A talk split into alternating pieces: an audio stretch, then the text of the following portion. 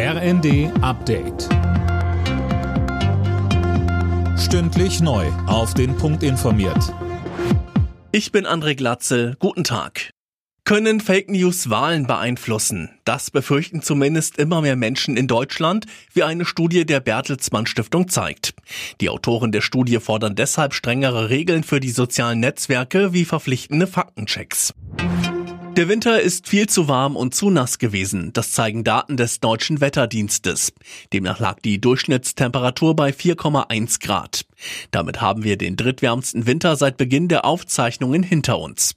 Mit Blick auf die kommenden Jahre sagte uns Andreas Walter vom DWD. Da ist es so, dass wir schon damit rechnen, dass die nächsten Winter vielleicht jetzt nicht solche Rekordwerte bringen wie der Februar jetzt, äh, der ja zu warm war. Aber die Tendenz zu wärmeren Wintern, die scheint uns ungebrochen zu sein, auch für die nächsten Jahre. In Deutschland gibt es weiter keine verpflichtenden Gesundheitschecks für Autofahrer. Das hat Verkehrsminister Volker Wissing klargemacht und damit auf ein Ergebnis aus Straßburg reagiert. Dort hatte das EU-Parlament dafür gestimmt, dass die Mitgliedstaaten weiter selbst über so eine Regelung entscheiden können.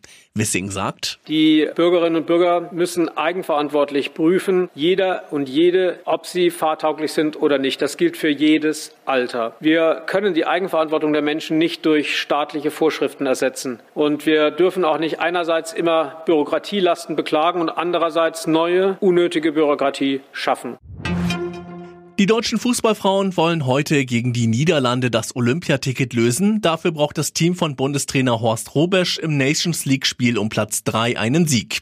Anstoß ist 20.45 Uhr. Alle Nachrichten auf rnd.de